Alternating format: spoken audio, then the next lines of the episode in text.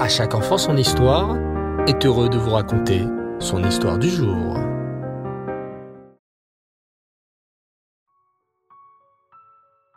Bonsoir les enfants et Reftov, j'espère que vous allez bien.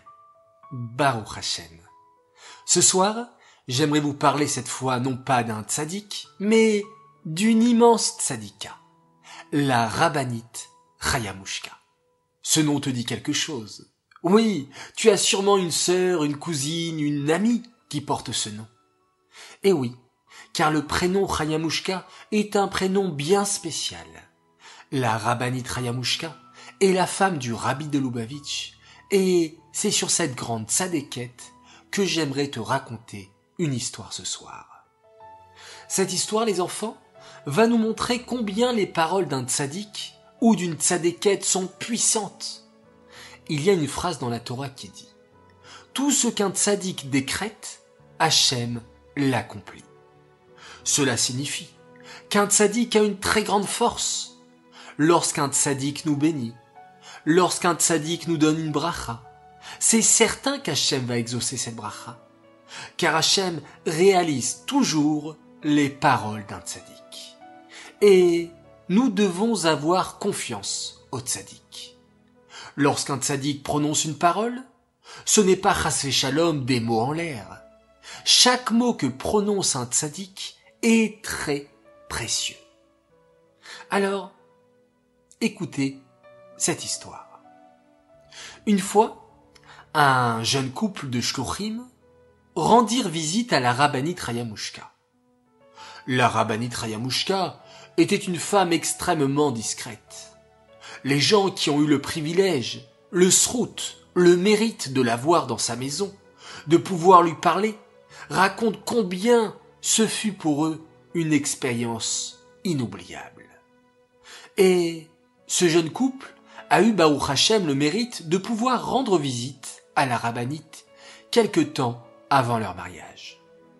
Alors qu'ils discutaient, la rabbinite Rayamushka se tourna soudain vers le jeune homme, le fiancé, et lui dit Ne seriez-vous pas le petit-fils de ce chassid Un chassid que la rabbinite Rayamushka connaissait. Le jeune homme répondit Euh, oui, ce chassid était mon grand-père. Très heureuse, la rabbinite Rayamushka s'exclama Dans ce cas, je suis sûr que vous parlerez à vos enfants en yiddish. Le yiddish, les enfants, est une langue très très ancienne, un mélange d'allemand et d'hébreu. Mais c'est encore plus que cela. Le yiddish est une langue parlée durant plusieurs siècles par les juifs de Russie, de Pologne, d'Ukraine. C'est une langue qui a failli disparaître et qui, Baou Hashem, continue à être parlée dans de nombreuses familles de chassidim. Le rabbi lui-même disait la plupart de ses sirotes, de ses enseignements en yiddish. La rabbinite Rayamushka parlait bien sûr le yiddish, c'était sa langue maternelle, la première langue qu'elle avait apprise petite. Et quand elle a su que le jeune homme qui allait se marier venait d'une famille de grands chassidim, elle a dit, dans ce cas, je suis sûr que vous parlerez avec vos enfants en yiddish. Le jeune couple a remercié la rabbinite Rayamushka pour son accueil et ils sont partis et se sont mariés. Les années ont passé. Un an, deux ans, trois ans et le jeune couple n'avait toujours pas d'enfant. De longues années ce couple de chassidim attendirent courageusement et patiemment. Mais ils ne montraient jamais de visage inquiet. Ils étaient confiants. Et lorsque les gens posaient des questions au chassid, celui-ci répondait. Je ne m'inquiète pas. Je sais que j'aurai un enfant. Et je vais même vous dire plus que ça. Je sais que j'en aurai plusieurs. Mais comment pouvez-vous en être si sûr? S'exclamait son entourage.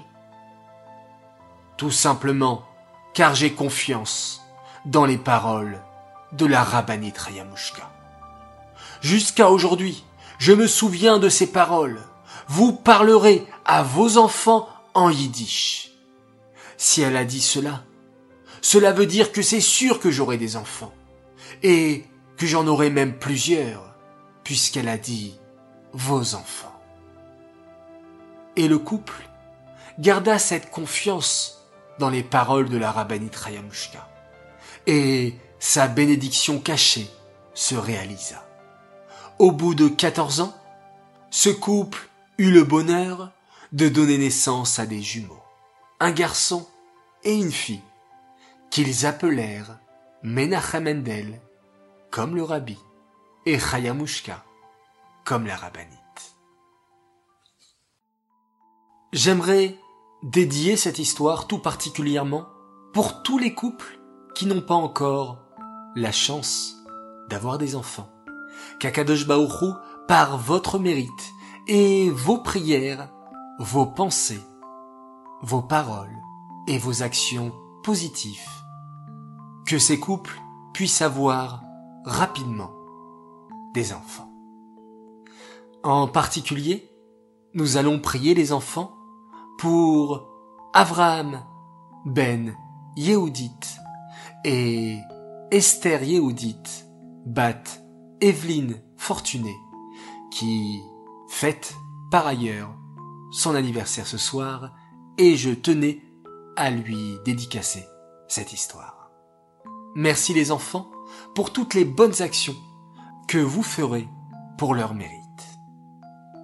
Cette histoire est dédiée également les Louis Nishmat, Moshe Abourmad Ben Shlomo et Nina Haddad Bat Miriam, Shalom. J'aimerais enfin souhaiter deux grands Mazaltov ce soir. Un Mazaltov à une fille merveilleuse. Chayabiton, elle nous vient de Marseille. Mazaltov à toi de la part de tes sœurs, Esther, Sarah et Bella, et de tes parents, qui sont très très fiers de toi. Et une grande dédicace et un grand coucou pour une belle petite princesse, Rivka Aroche, qui a pris la grande décision d'arrêter la tétine. C'est un immense effort, alors bravo, bravo, bravo à toi. Nous souhaitons grandement t'encourager. Message de la part de toute ta famille qui t'aime énormément. Voilà, très chers enfants, très content de partager toujours de belles histoires avec vous et de jolies dédicaces. Je vous dis, Laila Tov, bonne nuit. Et si vous aussi, vous voulez qu'on vous fasse un petit coucou, une dédicace ou un Mazal Tov, envoyez-nous un petit message et je me ferai personnellement un grand plaisir de le transmettre à la fin de l'histoire. Faites de très jolis rêves et faisons tous ensemble un magnifique schéma Israël.